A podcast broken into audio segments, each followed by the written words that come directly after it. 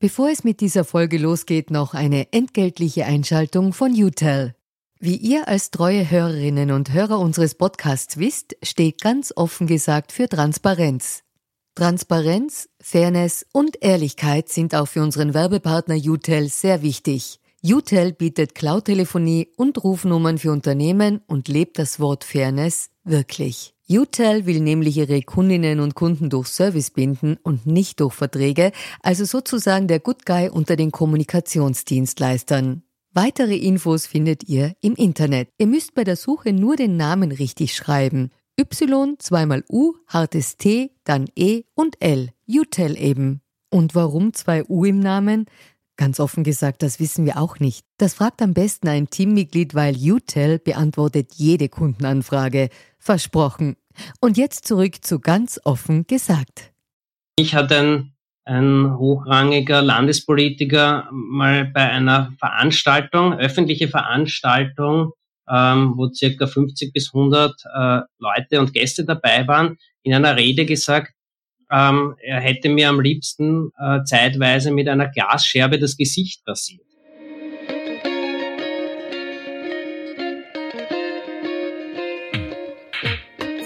Herzlich willkommen bei Ganz offen gesagt, dem Podcast für Politik interessierte Menschen. Mein Name ist Julia Herrenberg und mein heutiger Gast ist Klaus Schwertner. Klaus Schwertner ist Generalsekretär der Caritas der Erzdiözese Wien und seit September auch geschäftsführender Direktor. Gerade eben hat Klaus Schwertner sein erstes Buch Gut Mensch zu sein herausgebracht. 53 Sozialberatungsstellen betreut die Caritas in Österreich und warnt, die Armut steigt in der Pandemie und damit die soziale Ungleichheit. Mit Klaus Schwertner spreche ich heute über Armutsentwicklung, Sozialpolitik und das Verhältnis der Caritas zur katholischen Kirche und zur Bundesregierung. Bevor wir einsteigen, hören Sie noch eine entgeltliche Einschaltung des Bundesministeriums für Klimaschutz, Umwelt, Energie, Mobilität, Innovation und Technologie. Angelika von Missing Link weiß mehr dazu. Die Förderaktion Raus aus Öl und Gas des Klimaschutzministeriums unterstützt private Haushalte in Österreich beim Umstieg von einer alten Öl- oder Gasheizung auf eine moderne klimafreundliche Heizung. Deshalb gibt es Zuschüsse für den Umstieg von Öfen, die mit Öl, Gas, Kohle oder Strom betrieben werden, wenn ein klimafreundlicher Anschluss an ein Nahfernwärmenetz, eine neue Pellets- oder Hackgutheizung bzw. eine Wärmepumpe eingebaut wird. Pro Antrag können bis zu 5000 Euro Förderung abgeholt werden. Damit setzt das Klimaschutzministerium einen weiteren wesentlichen Schritt hin zur Klimaneutralität 2040. Alle Infos zur Förderung auf www.umweltförderung.at. Den Link findet ihr auch in den Show Notes. Und jetzt zurück zur heutigen Folge von Ganz offen gesagt. So, jetzt können wir schon in medias res gehen. Wir haben ja immer unsere Transparenzpassage bei ganz offen gesagt, ist uns wichtig. Ähm, Woher kennen wir uns? Also wir sind per Du, das werden die Zuhörerinnen und Zuhörer gleich merken. Wir kennen uns schon sehr lang. Ich kann nicht mehr genau rekonstruieren, aber wahrscheinlich so ab 2010, da habe ich beim Standard damals in der Außenpolitik gearbeitet und ich glaube, wir hatten in dieser Rolle schon miteinander zu tun. Also ich bin seit 2008 bei der Caritas und ähm, war damals Pressesprecher bis 2013. Und ich glaube, dass wir uns in dieser Zeit zwischen 2008 und 2013, wie ich äh, Pressesprecher mhm. war und du Journalistin beim Standard kennengelernt haben. Ja, ich wusste jetzt auch nicht mehr zum Beispiel, ob wir mal gemeinsam auch auf einer Pressereise der Caritas waren. Ich glaube nicht. Ähm, aber ähm, auf so längeren Reportagen, die du über die Caritas gemacht hast, ähm, da waren wir schon gemeinsam unterwegs, aber das war eher, ähm, wenn ich es richtig in Erinnerung habe, zum Thema Demenz und pflegende Angehörige. Da warst du genau. auch mit meiner Kollegin, der Sigrid Boscher, damals in ja. Kontakt und hast da immer wieder auch Sozialreportagen gemacht. Ja, das stimmt. Also ich kann mich erinnern, dass eben in Wien wir öfter zu tun hatten und ich eben auch durch dich dann ja ähm, Kontakte bekommen habe zur Gruft, dass ich mal auch äh, oder öfter mitgegangen bin am Abend zur Essensausgabe in der Nacht und ja, also habe dich immer als sehr engagiert und sehr authentisch erlebt, dass, ähm, dass du diese Anliegen versucht hast, als Pressesprecher zu transportieren und eben nicht nur den Journalisten Zahlen in die Hand gedrückt hast, sondern eben, was ich ganz wichtig empfinde, sie selbst sehen hast lassen, was Armut bedeutet und das Leben auf der Straße bedeutet. Ja. Das ist was, was wir ganz grundsätzlich versuchen zu machen, nämlich äh, nicht nur den Leuten, für die wir auch anwaltschaftlich tätig sind, äh, eine Stimme zu geben, sondern sie auch selbst für sich sprechen zu lassen und vor allem Begegnung zu schaffen. Und das gilt gar nicht nur für Journalistinnen und Journalisten, ähm, sondern insgesamt auch für Unterstützerinnen und Unterstützer, aber, äh, aber auch sonst in der Arbeit. Genau. Ja. So, und die zweite Frage unserer Transparenzpassage. Bist du oder warst du für Parteien oder staatsnahe Betriebe in irgendeiner Form tätig? Ich habe sogar in meinem Buch darüber geschrieben, dass ich von mehreren Parteien schon Anfragen hatte, ob ich für äh, Parteien arbeiten äh, würde oder könnte. Und ich habe das mehrmals, einmal sogar relativ knapp abgelehnt, ähm, jedes Mal und bin heute auch sehr froh darüber. Äh, staatsnahe Betrieb, wenn darunter auch äh, eine hundertprozentige Tochter des Landes Niederösterreich fällt, dann ja. ja. Ich habe vor meiner Zeit beim, äh, beim, bei der Caritas äh, bei der Niederösterreichischen Landeskliniken Holding gearbeitet, dort circa drei Jahre lang und war in der Funktion auch Pressesprecher und für die PR-Öffentlichkeitsarbeit der 27 Spitäler in Niederösterreich verantwortlich. Mhm. Weil du jetzt gleich angesprochen hast, du wurdest auch von Parteien gefragt. Magst du mal sagen, welche zwei Parteien dich denn gefragt haben? Es war, ich, ich habe gar nicht gesagt, dass zwei sind, sondern ich habe gesagt von mehreren Parteien. Ähm, und, ähm, und ich habe das bewusst nicht gesagt. Äh, mhm. Es waren mehr als zwei Parteien. Okay. Und, ähm, und es waren auf unterschiedlichen, auf unterschiedlichen auch äh, Ebenen, quasi Bund, Länder, Gemeinden. Ähm, und ich habe mir das auch immer wieder überlegt, weil ich das ganz interessant finde, ja, äh, das Politikgeschäft auch insgesamt. Aber leider, wenn man allein die letzten Wochen anschaut, was da alles abgeht, wie dieses Geschäft auch, welche Seiten es auch hat, auch die Erfahrung, die ich in den letzten Jahren gemacht habe in meiner Rolle als Caritas-Verantwortlicher mit der Politik, auch mit Einzelnen, äh, die dort tätig sind in diesem äh, Politikgeschäft, ähm, habe ich das bis jetzt ganz bewusst auch immer abgelehnt. Ich mag es nicht für alle Zukunft ausschließen, weil ich, weil ich sowas nie gut finde. Aber vielleicht werden wir nachher eh noch ein bisschen grundsätzlich über Politik sprechen ähm, und dann könnte ich näher darauf eingehen. Ja, ich bleib da jetzt gleich mal bei dem Punkt drauf. Was war denn ausschlaggebend, dass du gesagt hast, du machst das nicht, den Schritt in die Politik? Also ein ganz wesentlicher Aspekt ist, dass mein, mein Papa immer zu mir gesagt hat, ich soll das nicht machen. Nämlich schon in früher Kindheit und immer auch davon erzählt hat, wie das für ihn war in damals noch großkoalitionärem, ähm, großkoalitionärem Österreich, äh, diese klare Zuordnung auch, er hat immer davon gesprochen, lass dir keinen Stempel drauf auf, äh, draufdrücken quasi, mit dem du dann ein Leben lang herumläufst.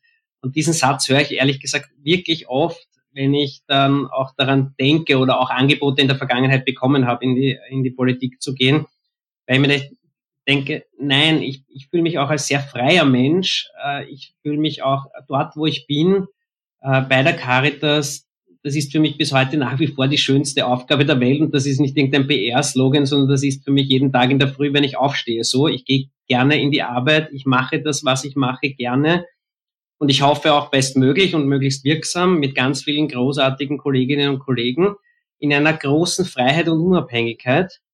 Und ich frage mich immer, ist das in der Politik auch möglich? Gelten da nicht unglaubliche Zwänge? Äh, wird man dann nicht in ein Korsett hinein, ähm, hineingezwängt, ähm, muss man dann einem Parteiprogramm dienen. Und die Caritas ist kein Parteiprogramm. Das ist für mich großartig, weil ähm, die Caritas die Hilfsorganisation der katholischen Kirche ist und dieser Auftrag sich wirklich bis zurück auf das Evangelium beruft und ähm, immer wieder Versuche auch da sind, wir haben ja zwei große Aufträge, nämlich auf der einen Seite Not sehen und handeln, all das, was in den unterschiedlichen Feldern passiert, von der Pflege, vom Bereich Menschen mit Behinderung, Obdachlosenarbeit, äh, geflüchtete Menschen, Langzeitarbeitslosenprojekte, ganz, ganz vielseitig, äh, wunderbar, großartig, auch in, auch in der Auslandshilfe, also hier in Österreich, aber auch weltweit. Und auf der anderen Seite dieser anwaltschaftliche Auftrag. Das heißt, ähm, Menschen, die keine Stimme haben, das, was ich gerade vorher erwähnt habe, äh, ihnen eine Stimme zu geben, äh, auf ähm, Missstände hinzuweisen, an strukturellen Veränderungen, auch die wir aufgrund der täglichen Wahrnehmungen, die wir haben in der Arbeit, äh, vorantreiben wollen. Und dieser anwaltschaftliche Auftrag wird so gerne als äh, Politisieren äh, von Hilfsorganisationen abgetan. Ich würde sogar sagen diffamiert, auch ganz bewusst. Und das ist es definitiv nicht, weil die Caritas ist weder schwarz noch türkis noch rot noch blau noch pink noch grün und wie die Farbenlehre alle in der Politik heißen ähm, oder gerade aktuell sind, ändern sich aber zeitweise auch ähm, plötzlich.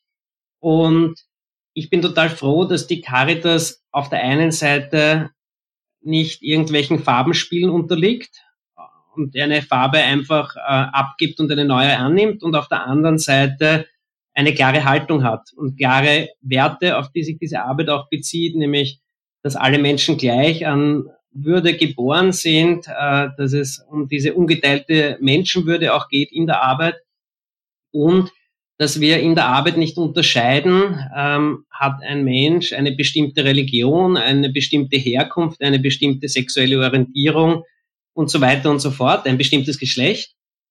Ähm, da, damit kann ich mich extrem identifizieren. Da, da kann ich total dahinter stehen und ich frage mich immer, ist das bei Parteien für mich dann auch möglich? Und wie, wie gehe ich damit um, wenn es da Positionen in Parteien gibt, mit denen ich dann gar nicht kann? Ähm, und wie schnelllebig ist dieses Politikgeschäft auch, dass sich Positionen sehr rasch verändern und dann aber so getan wird, als war das immer schon so. Also das ist mhm. etwas, was mich wirklich verblüfft. Und natürlich in den letzten Jahren nochmal verstärkt, speziell ähm, mit diesem Aufkommen durch Trump, aber insgesamt durch Populisten, und das sind meist Männer in der Politik, die, ähm, die wirklich Lüge zu einem politischen Instrument gemacht haben, die ähm, Fake News verbreiten, wobei ich immer dafür bin, nicht Fake News, äh, Fake News als Fake News zu bezeichnen, sondern als das, was sie sind, nämlich Lügen. Ähm, und, und das ist einer der, das ist, das ist einer der Gründe, warum ich, warum ich da nicht anstreifen wollte bis jetzt. Mhm.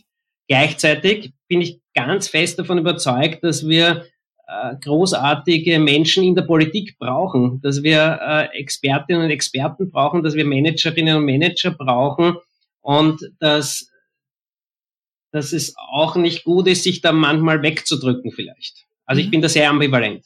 Ja, weil du jetzt angesprochen hast, du meidest momentan noch den Schritt in die Politik, weil du nicht weißt, kannst du dann auch strittige Positionen innerhalb einer Partei zum Beispiel nach außen tragen oder kannst du kritisch sein da drinnen oder nicht. Ja?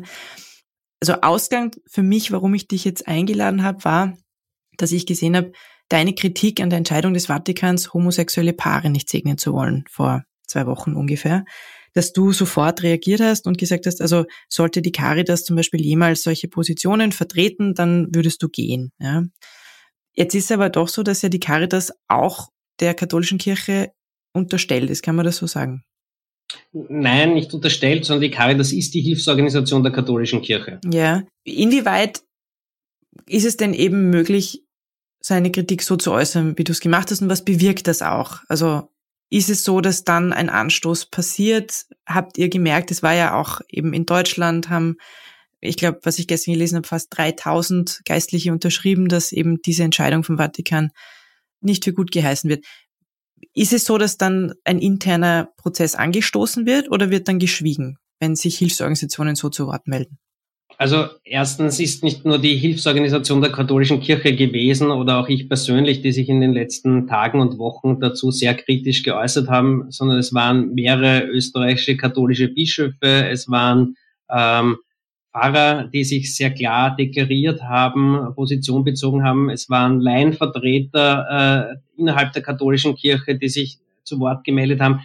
Und bei mir persönlich kann ich nur sagen, dieses Schreiben der Glaubenskongregation hat mich zutiefst enttäuscht.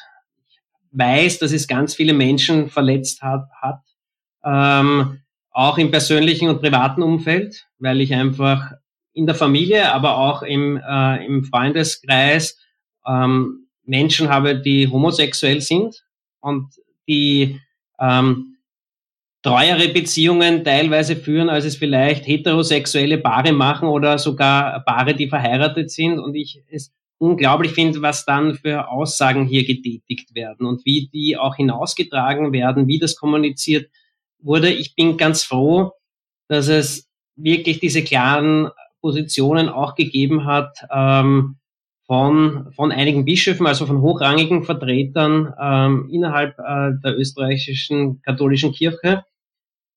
Gleichzeitig frage ich mich, was, was, was, warum ist das im Jahr 2021 noch immer möglich, dass es solche Schreiben gibt? Und, ähm, das hat mich sehr, sehr nachdenklich gemacht und das hat mich wirklich auch beschäftigt. Ähm, und ich, ich bin froh, dass jetzt gerade auch heute ähm, auf dem Gebäude der Caritas der Erzdiözese Wien eine Regenbogenfahne weht, weil ich finde, das ist ein sichtbares Zeichen dafür, dass wir äh, dafür stehen, dass bei der Caritas eben allen geholfen wird.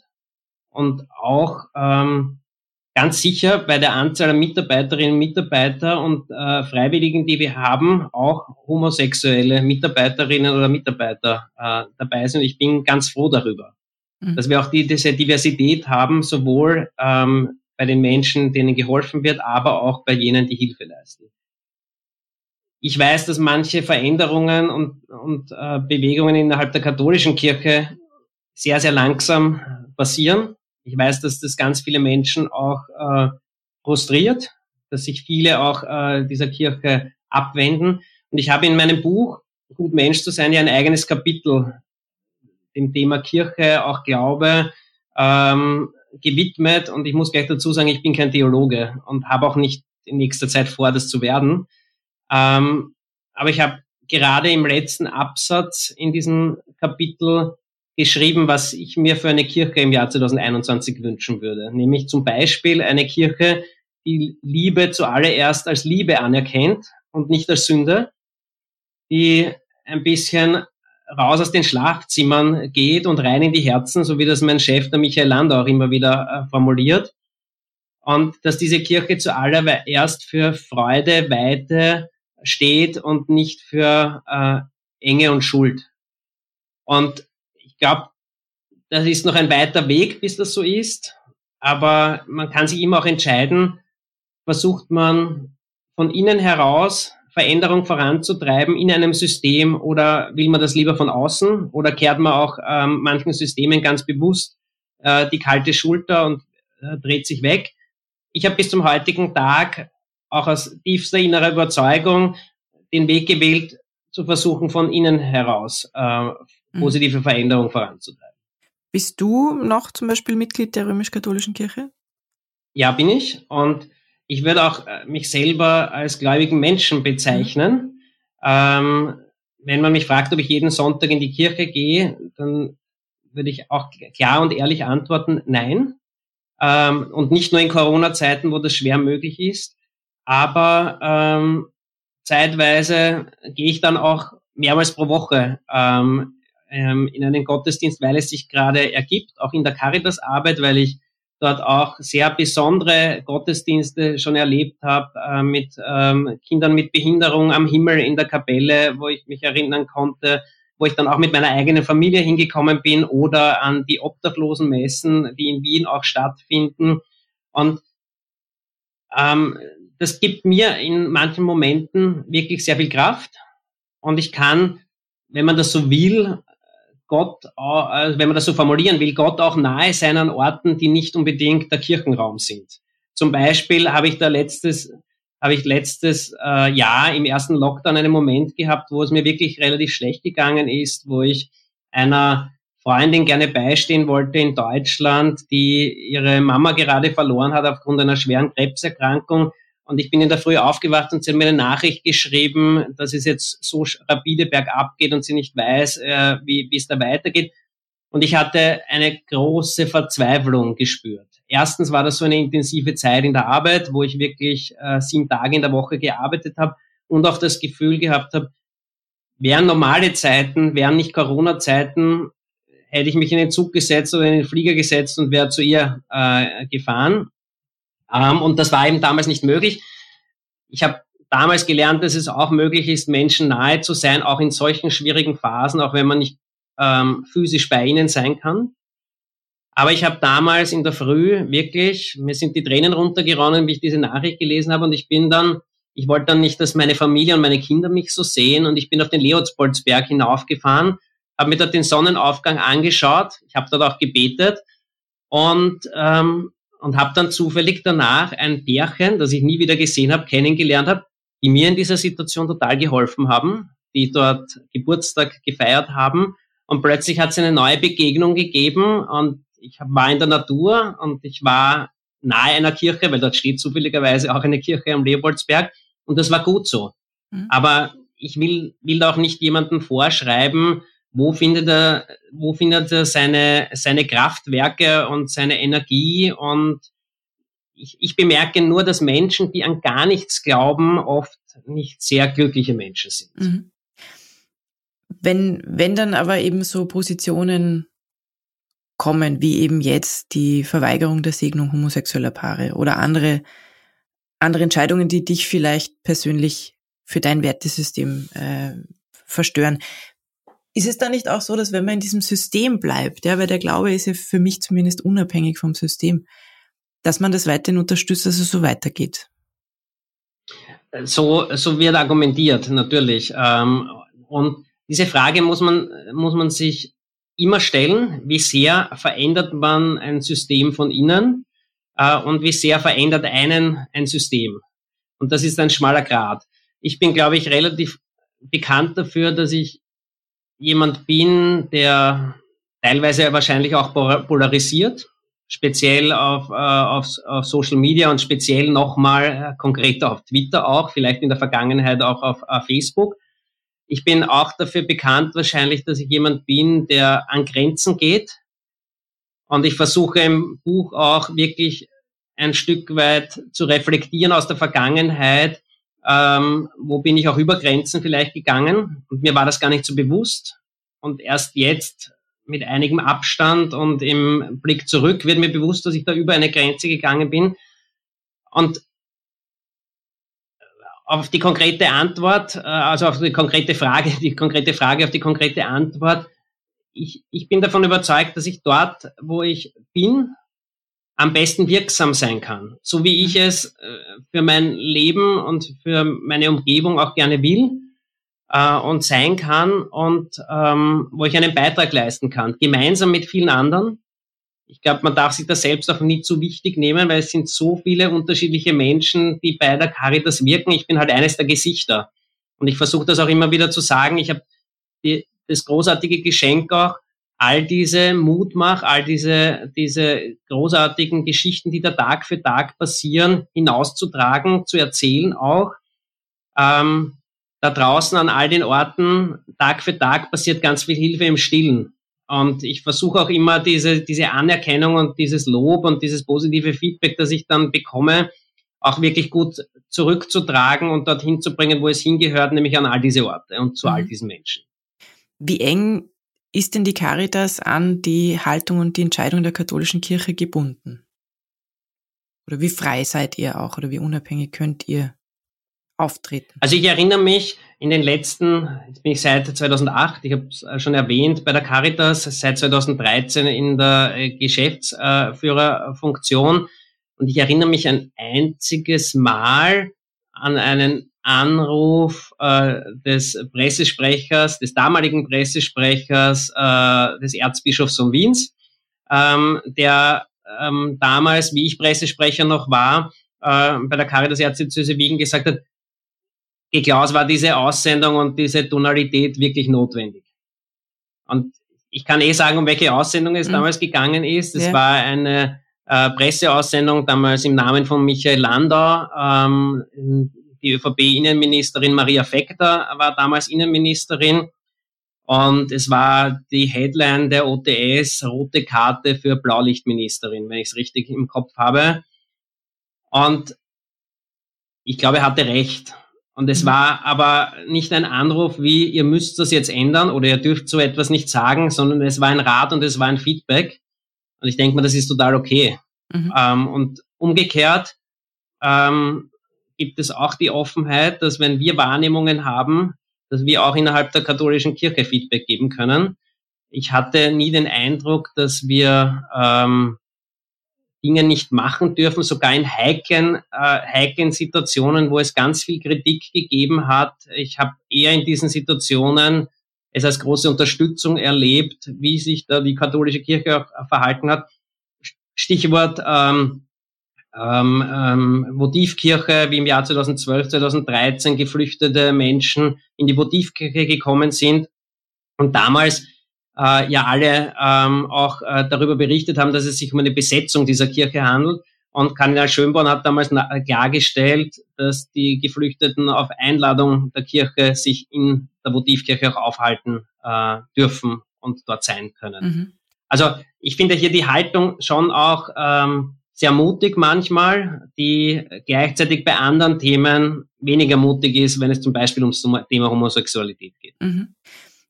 Wie abhängig oder unabhängig ist die Caritas denn gegenüber der Bundesregierung, der jeweiligen? Wie frei könnt ihr da sein und kritisieren?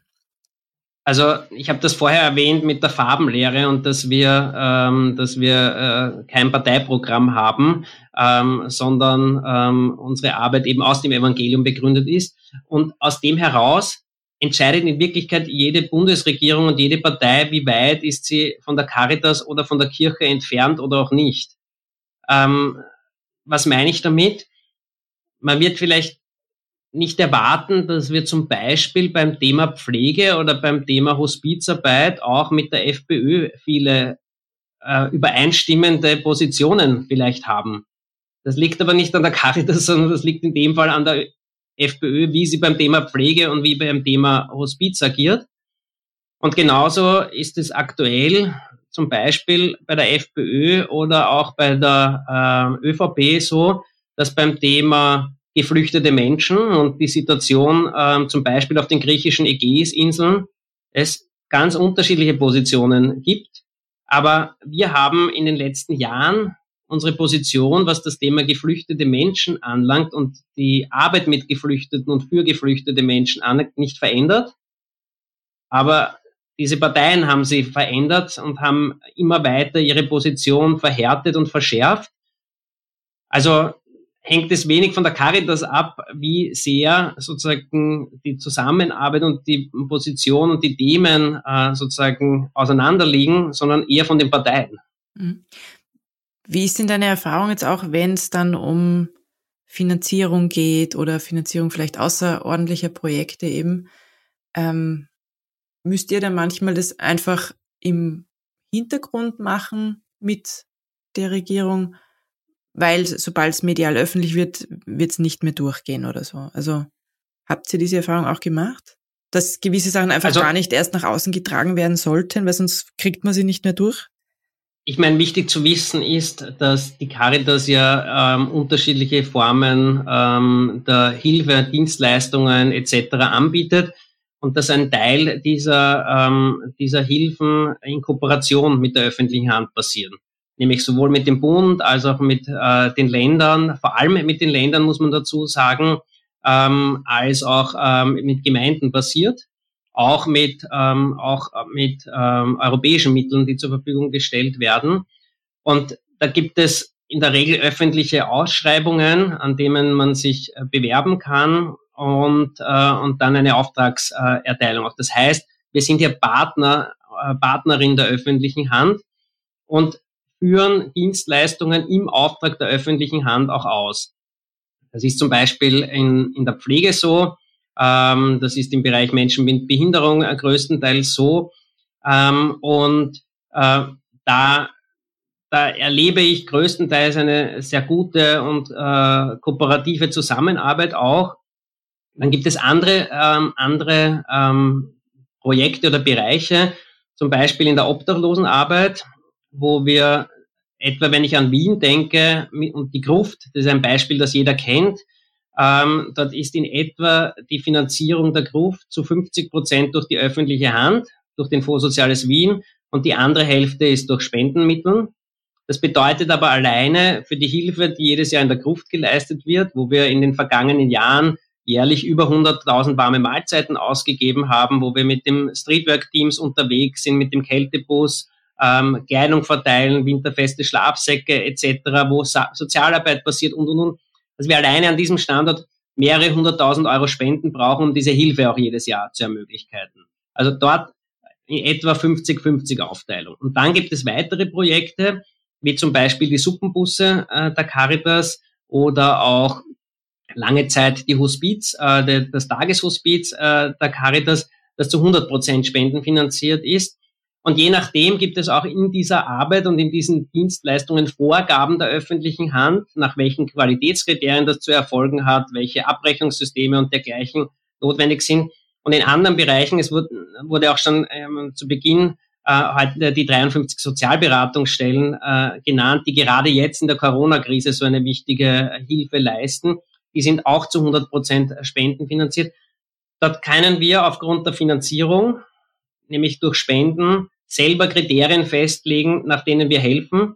Und das bedeutet oft, dass es eine sehr rasche, eine sehr unkomplizierte und auch eine unbürokratische Hilfe ist, die für ganz viele Menschen gerade in Krisenzeiten wie diesen essentiell ist. Mhm. Ich habe schon auch erlebt, dass es immer wieder zumindest die Sorge gegeben hat, innerhalb der Caritas wird Druck ausgeübt, ähm, wenn wir öffentlich kritisch sind, wie wird dann äh, mit Fördergeldern umgegangen und dergleichen.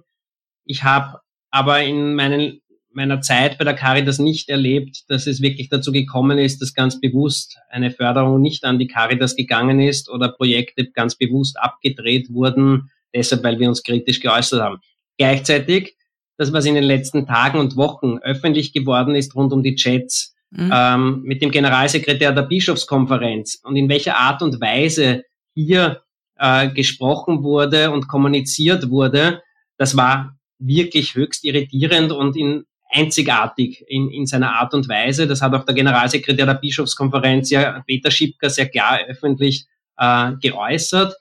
Ähm, das heißt, diese, dieser Ton zum Beispiel, das ist nicht etwas, was ihr kennt. Also es war schon für euch überraschend sozusagen zu lesen, wie.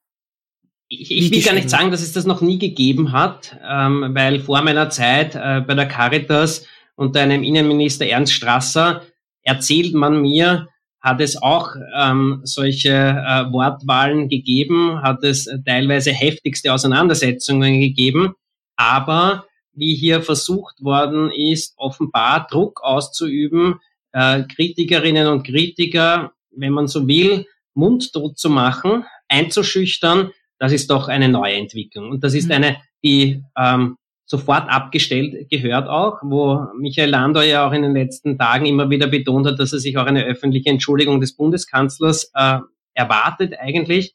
Und dass wir, wenn wir im letzten Jahr ganz viel über Mindestabstand gesprochen haben, jetzt ganz dringend auch wieder über einen äh, Mindest, äh, Mindestanstand in der Politik und in der Gesellschaft auch sprechen müssen. Und ich halte das für ganz wichtig. Ähm, das, was in den letzten Monaten da wirklich öffentlich geworden ist, was hinter den Kulissen ähm, passiert, der Mächtigen, mhm. ähm, angesichts auch der, der Arbeitslosenzahlen, die wir gerade in Österreich haben, der Menschen, die wirklich zu Hunderttausenden in ganz schwierigen Situationen sind, die sich große Sorge machen und dann öffentlich wird, wie hier Posten, die ähm, hochdotiert sind, mhm. besetzt werden in der Republik, ähm, dann ist das irritierend, dann ist das äh, nicht nachvollziehbar und dann braucht es hier auch mehr Transparenz. Mhm. Eine Frage noch eben jetzt rund um die Chats, die ja doch sehr ab wertend waren, auch eben in der Kommunikation oder abschätzig eigentlich waren. So habe ich das wahrgenommen. Wie ist das jetzt für die Caritas? Wenn ihr wisst, okay, äh, es laufen solche, sage ich mal, oder es gibt so eine Kultur, dass man Druck ausübt finanziell, damit sich eben Organisationen, die abhängig sind von der öffentlichen Hand, nicht kritisch äußern zur politischen Arbeit.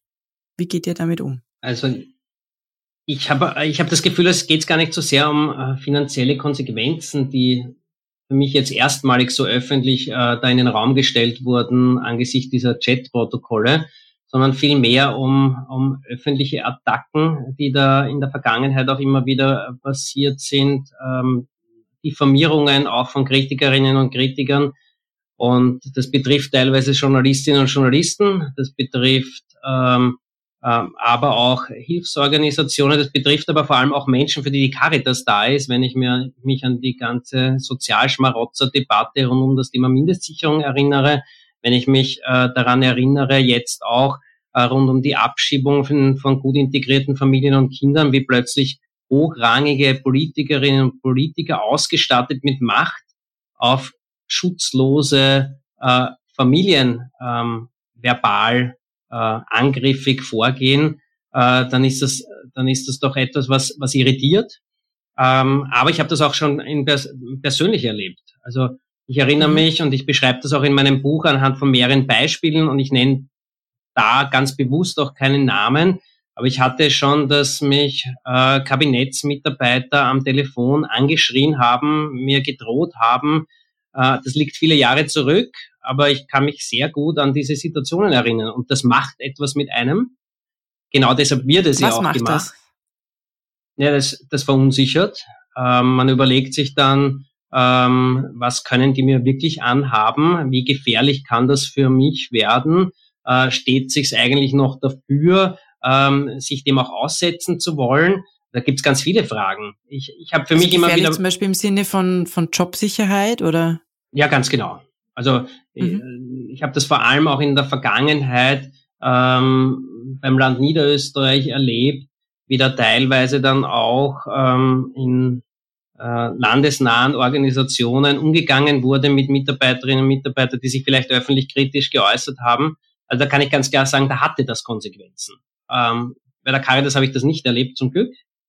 Ähm, und auf der anderen Seite ähm, auch we zu welchen Wortwahlen äh, da, oder welche Wortwahl da teilweise auch gewählt wurde. Also mhm. über mich hat ein ein hochrangiger Landespolitiker mal bei einer Veranstaltung, öffentliche Veranstaltung, ähm, wo circa 50 bis 100 äh, Leute und Gäste dabei waren, in einer Rede gesagt, ähm, er hätte mir am liebsten äh, zeitweise mit einer Glasscherbe das Gesicht rasiert. Ähm, Wie bitte? Und das sieht man, das steht in meinem Buch, dieser äh, kann man okay. dort auch nachlesen. Das habe ich noch, ja, ja. Also ich habe das Buch jetzt schon da, aber das, den Teil habe ich noch nicht gelesen. Das heißt, und Hast du den dann angezeigt oder? Nein, das habe ich nicht gemacht. Ich war hoch irritiert, aber es zeigt mir auch, was ein, ein System Politik mit Menschen machen kann. Und ähm, und ich habe das also das habe ich fast also das habe ich fast absurd gefunden äh, diese Formulierung ja ähm, und auf der anderen Seite erinnere ich mich ganz gut die Monate bevor es äh, diesen Termin mit dem Generalsekretär der Bischofskonferenz gegeben hat, wo äh, sich ja, also, wo der Kardinal sich sehr klar zu der Beugehaft ähm, geäußert hat und die ja dann der ursprüngliche Auslöser für diesen Termin ähm, zwischen dem damaligen Generalsekretär des Finanzministeriums und äh, dem Generalsekretär der Bischofskonferenz war. Äh, in den Monaten davor hat es eine wirklich einzigartige Kampagne, Diffamierungskampagne gegen die Caritas gegeben, ähm, von den beiden ähm, Regierungsparteien, damals äh, Türkis und Blau, weil Michael Landau in einem Interview vor äh, Weihnachten von einem Empathiedefizit äh, in der Politik und auch bei der Bundesregierung gesprochen hat. Die Art und Weise, wie das passiert ist, die war einzigartig. Die war ähm, wirklich auch so, dass sie nachhaltig ähm, in der Organisation Menschen irritiert hat, zu Verunsicherung geführt hat und wir, auch ich persönlich, einige Wochen und Monate gebraucht haben, bis wir wieder ähm, so weit waren, dass wir hier auch klar Stellung beziehen können. Und das war das ganz sicher das Ziel dieser Attacken. Also hier passiert etwas, wo man sehr genau hinschauen muss. Und, äh, und diese Dinge halte ich schon für im Ansatz demokratiegefährdend, weil wenn es legitimes Mittel ist, Kritikerinnen und Kritiker einfach mundtot zu machen, dann ist das nicht etwas, was wir in einer freien Demokratie und in einem, in einem freien Land für ein Selbstverständnis haben sollten. Ähm, ich erinnere mich aber auch gut, wie es in der Vergangenheit gerade unter den großkoalitionären ähm, Parteien äh, SPÖ und ÖVP ähm, diese ständigen Diskussionen um die Streits gegeben, äh, gegeben hat, wo öffentlich man sich laufend Dinge ausgerichtet hat, wo ähm, man in den Boulevardmedien lesen konnte, ähm, bevor der Koalitionspartner überhaupt informiert wurde, was die Position der jeweiligen Partei ist oder welche Forderungen sie gerade stellt. Aber dieses Pendel ist jetzt in eine ganz andere Richtung gegangen, nämlich in eine ausnahmslose Message Control die ähm, gar nicht mehr zulasst, dass man auch ähm, unterschiedlicher Meinung sein darf. Da führen natürlich soziale Medien auch ganz stark dazu, tragen dazu bei. Und ich denke mir, wir brauchen mehr oder wir brauchen viel weniger Schwarz-Weiß-Denken. Wir brauchen mehr auch diese Grauschattierungen und wir müssen auch wieder einen guten ähm, politischen Diskurs zulassen, äh, gesellschaftlichen äh, Diskurs zulassen, weniger Schwarz-Weiß-Denken, mehr diese Grautöne und, und mehr auch eine, im, im besten Sinn des Wortes, einen, ein, eine gute Streitkultur. Die, die wird momentan weggeschoben, wenn wenn, wenn die hochkommt, wird versucht, sie abzuwürgen, weil man Sorge hat, dass es politischen Schaden gibt. Mhm. Ähm, wenn wir jetzt in die Themen reingehen momentan, ja, auch im Punkto eben Diskurs, Diskurs einfach zu führen über Gesellschaftspolitik, was braucht es im Moment? Was ist denn aus eurer Erfahrung jetzt als Caritas, die ja über, überall präsent ist in Österreich, wie entwickelt sich denn Armut derzeit und was braucht es oder was bräuchte es auch von der Politik im Moment? Also bei den 53 Sozialberatungsstellen der Caritas in ganz Österreich, äh, merken wir auch in der Vergangenheit schon sehr, sehr frühzeitig, wenn es zu gesellschaftlichen Veränderungen kommt. Ähm, die sind wirklich so etwas wie Seismographen von gesellschaftlichen Entwicklungen und, ähm, und schlagen schon sehr frühzeitig aus. Ähm, und wir haben im letzten Jahr schon aufgrund der Corona-Krise sehr frühzeitig äh, darauf hingewiesen, wie hier mehr Menschen unter Druck geraten, wie wir gespürt haben, dass ähm, es viele Menschen auch sind, die sich erstmals an die Caritas gewandt haben, die dringend Hilfe brauchen, die völlig verzweifelt auch waren, weil sie neu in diese Situation gekommen sind wir haben damals auch eine österreichweite äh, Corona-Nothilfe-Hotline eingerichtet, um äh, Menschen möglichst frühzeitig äh, zu erreichen und die Möglichkeit auch ähm, zu bieten, sich an die Caritas zu wenden. Ähm, und wir sehen halt, dass diese, diese Gesundheitskrise mittlerweile schon lange auch eine Wirtschafts- und eine Sozialkrise ist, dass sie eine Bildungskrise ist, dass sie eine psychosoziale Krise ist und ähm, dass das immer mehr Menschen äh, belastet, dass es ähm, wirklich auch zum massiven Anstiegen äh, gekommen ist. Wir haben allein in Wien in Spitzenzeiten doppelt so viele Menschen in Not beraten und unterstützt äh, in schwierigen Situationen. Und es sind äh, teilweise Menschen eben, die, die das niemals gedacht hätten, die eigentlich vor der Krise ein gutes Leben hatten, die vielleicht selbstständig waren als Einzelunternehmerin oder Einzelunternehmer, die im Kultur- oder Eventbereich oder auch im Tourismus äh, tätig waren und plötzlich ähm, von einem Tag auf den anderen Unterstützung brauchen. Und mhm. Seht ihr dann, dass die Hilfen, die momentan eben angeboten werden, nicht greifen oder doch?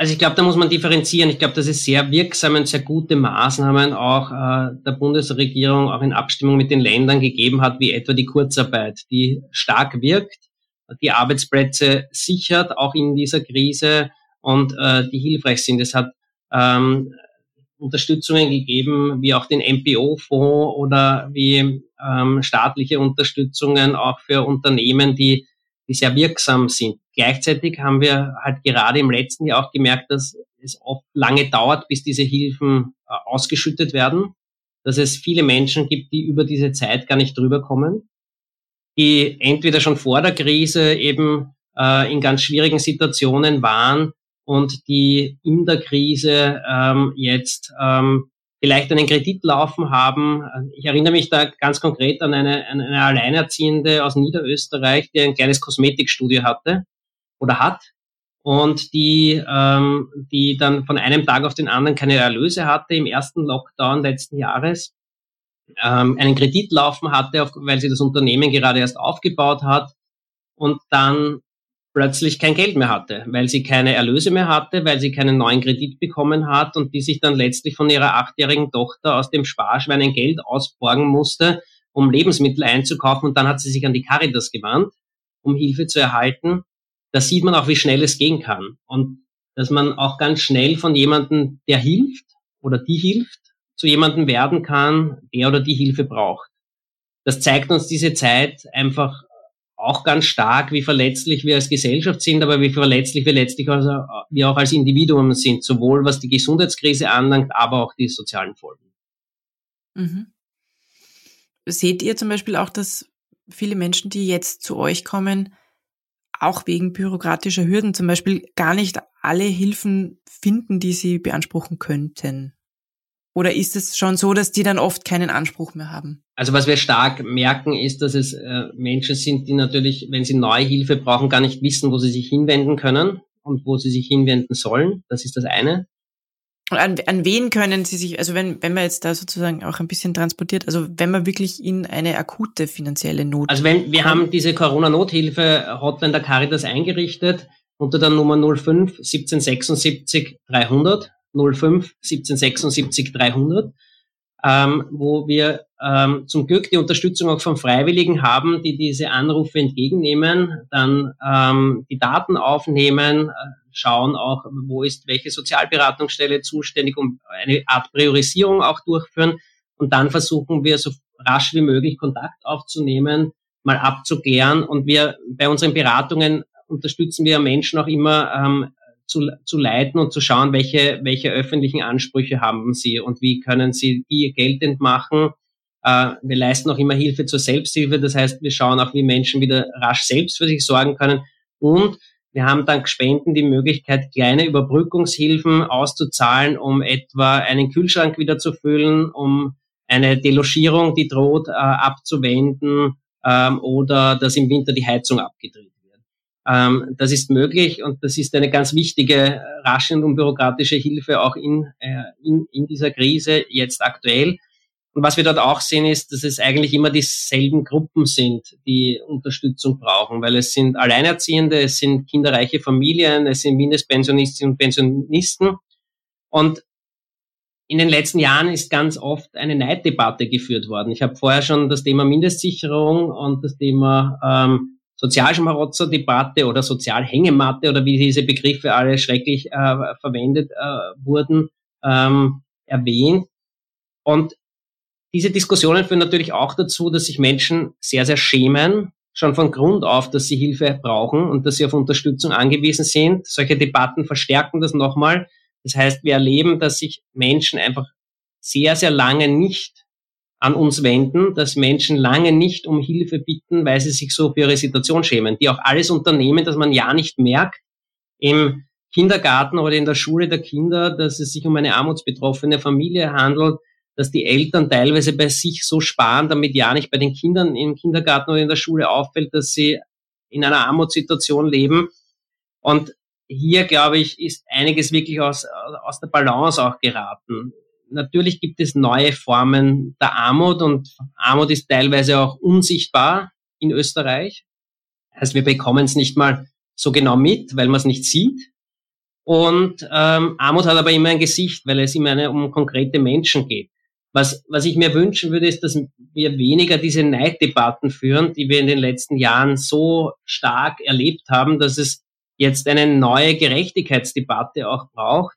Gerade auch dann, wenn es um die Folgekosten dieser Krise geht. Weil ich glaube, man kann nicht frühzeitig davor warnen, dass es weder die Alleinerziehende, die kinderreiche Familie oder der Mindestpensionist, die Mindestpensionistin sein werden können, die die Kosten dieser Krise äh, tragen können. Und das ist wirklich auch ein schon sehr frühzeitiger Appell an die verantwortlichen Politikerinnen und Politiker im Bund und Länder, hier sorgsam dann entsprechend umzugehen, wie man mit diesen Kosten der Krise umgeht.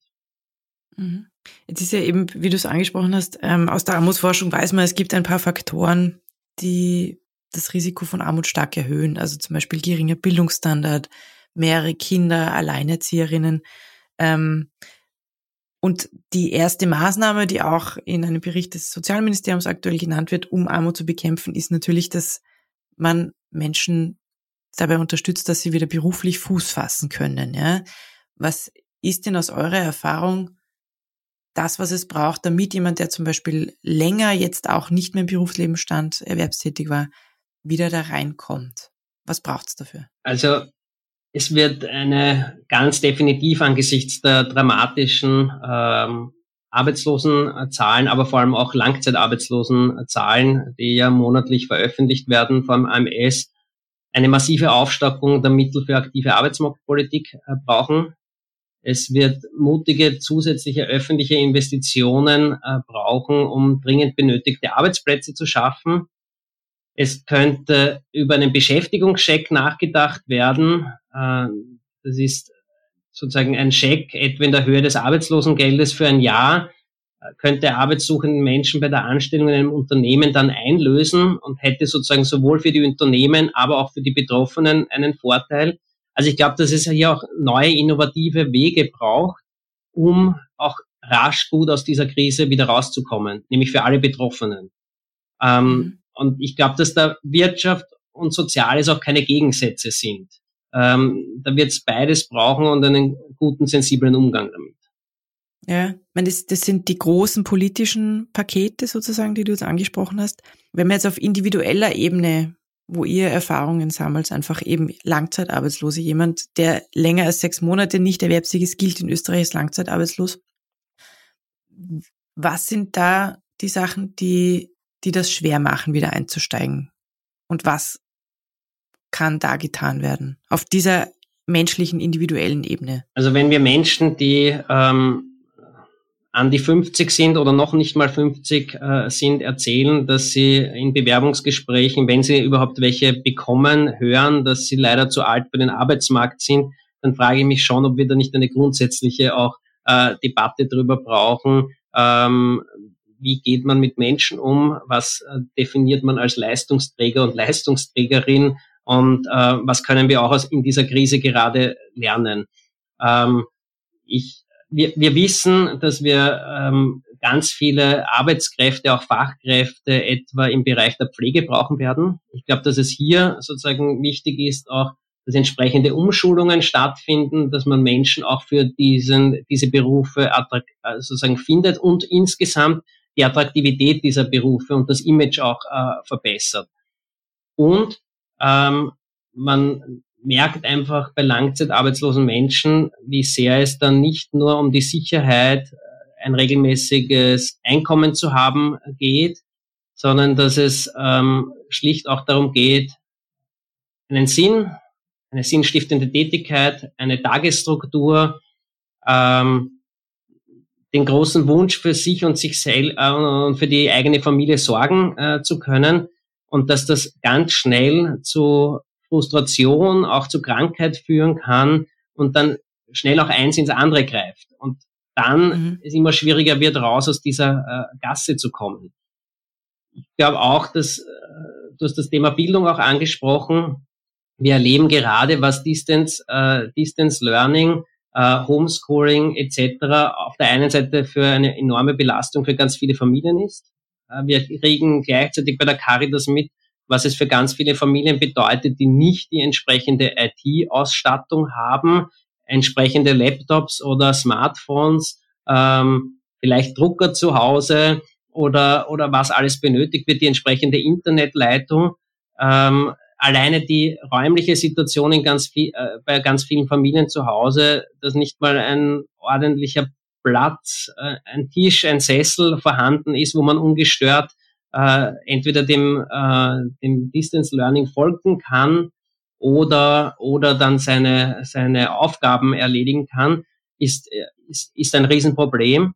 Und es berichten uns Lehrerinnen und Lehrer schon jetzt, dass einfach Kinder verloren gehen in dieser Krise. Mhm. Hier anzusetzen, hier zu schauen, wie das auf jeden Fall nicht passiert, ähm, ist ganz essentiell auch, äh, auch für die Zukunft, nämlich vor allem dieser Kinder, aber für unser aller Zukunft.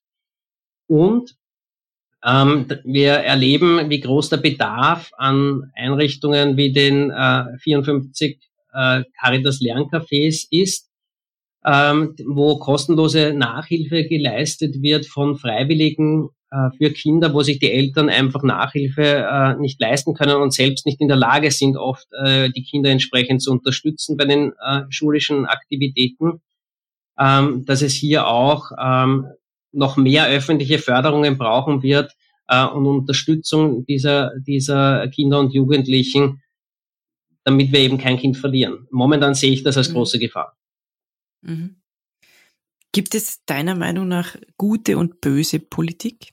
Nein, das ist viel zu einfach, äh, in diesen Kategorien zu denken. Und was mir wirklich ein, ein großes Anliegen ist, dass wir uns oft, und da nehme ich mich selber gar nicht aus, auch, auch viel zu einfach machen. Wir sitzen ganz oft zu Hause bequem auf der Couch, kommentieren ähm, und hämmern in unseren Laptop auf Social Media, was uns gerade empört, ähm, schimpfen auf die, Poli auf, die, auf die Politik, ja, ich nenne es jetzt ganz bewusst so, ähm, anstatt dass wir uns selbst mal überlegen, wo passiert denn Veränderung auch und vor allem? Nämlich bei uns ganz persönlich, was können wir dazu beitragen, ähm, dass diese Welt jeden Tag ein bisschen menschlicher, ein bisschen heller, ein bisschen gerechter wird.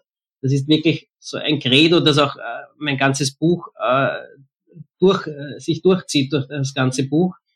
Und, ähm, und ich hoffe auch, dass dieses Buch ein bisschen ein Rezept gegen die Hoffnungslosigkeit ist, die wir gerade erleben, weil es gibt eine große Frustration in äh, puncto Politik, überhaupt ähm, große öffentliche Institutionen. Äh, wir erleben in dieser, je länger diese Krise dau dauert, eine Individualisierung und die Solidarität ist nach wie vor da. Das sehe ich jeden Tag an so vielen Orten in ganz Österreich, auch bei der Caritas so viele Orte, wo Menschen einander Mut machen, füreinander, füreinander da sind. Ich glaube, wir dürfen uns jetzt auch nicht ein bisschen einschüchtern lassen davon, ähm, dass einfach wir alle schon die Schnauze voll haben von dieser Pandemie. Mhm.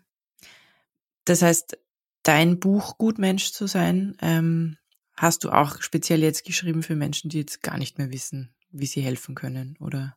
Was, wer ist die Zielgruppe für dein Buch? Also die allererste Zielgruppe für mein Buch sind meine eigenen Kindern, Kinder. Äh, denen habe ich das Buch ja auch gewidmet und denen wollte ich ein bisschen äh, besser erklären, ähm, was ich denn da ähm, mache, wenn ich so oft nicht zu Hause bin. Aber ich versuche auch ähm, Mut zu machen, ähm, durchaus selbstkritisch zu sein und ähm, und auch natürlich mit dem Begriff Gutmensch zu spielen, weil wir mittlerweile auch in einer Zeit leben, wo selbst Menschen, die für andere da sind, diffamiert werden äh, dafür, dass sie für andere da sind. Und ich glaube, da müssen wir raus. Wir dürfen diese Begriffe uns auch nicht wegnehmen lassen, sondern wir müssen schauen, wie wir das stärken, was an Gutem da ist. Und das ist ganz, ganz viel. Möchtest du zum Abschluss vielleicht so ein positives Ende eben, was ist denn gut im Moment? Also ich glaube, wenn wir zurückblicken ähm, auf, die, auf die letzten Jahrzehnte und uns allein die Fakten anschauen, sprich zum Beispiel, wie wurde der weltweite Hunger ein Stück weit zurückgedrängt? Ähm, wie äh, konnte die Kindersterblichkeit reduziert werden? Wie konnte die Versorgung mit äh, Trinkwasser für möglichst viele Menschen verbessert werden? Dann waren das alles Entwicklungen, die in die richtige Richtung gehen. Wir sind halt als Menschheit oft sehr träge und warten lange zu. Und äh, ich glaube, wir müssen auf der einen Seite auch stark auf das fokussieren, was gelingt. Also wo machen wir Fortschritte? Aber ich denke mir, gerade bei der Klimakrise wurde schon so lange zugewartet und gibt es so wenig Bereitschaft, noch immer Veränderungen äh, voranzutreiben. Auch wenn ich jetzt gerade vor der Pandemie das Gefühl hatte, mit der Friday for Future Bewegung und gerade bei der jungen Generation gibt es jetzt verstärkt dieses Bewusstsein.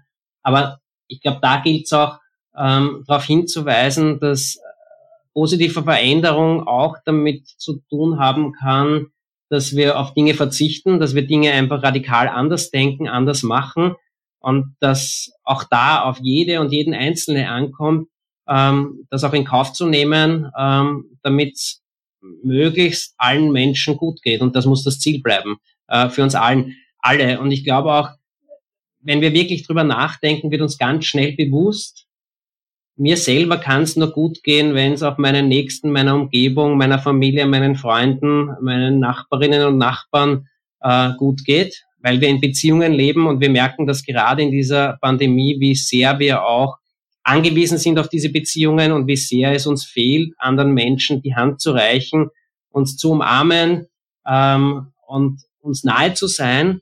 Und äh, in einer globalisierten Welt und mit all den äh, Kommunikationsmöglichkeiten, die es im Jahr 2021 gibt, ist halt der nächste auch vielleicht äh, die Familie, die auf der Insel Lesbos im Camp Moria sitzt oder ähm, in Afrika ähm, eine hungernde Familie ist ähm, und nicht nur der Nachbar, der direkt neben uns wohnt. Auch da gilt es aber, äh, den Appell zu äußern, wir können mittlerweile um die ganze Welt kommunizieren. Wir können mittlerweile zum Mars fliegen, zum Mond und das ist alles selbstverständlich.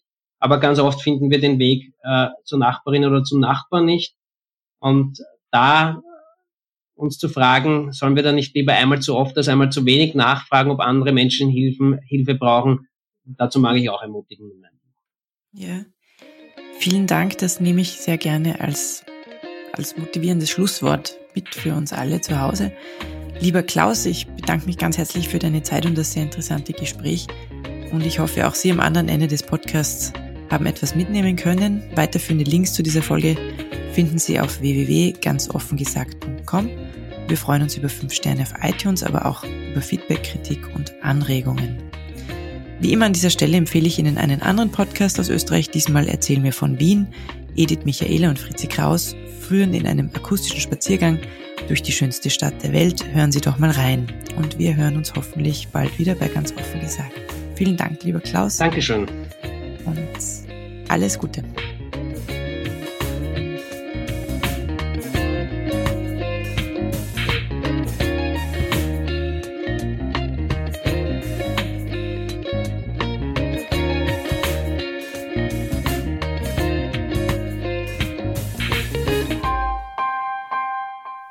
Link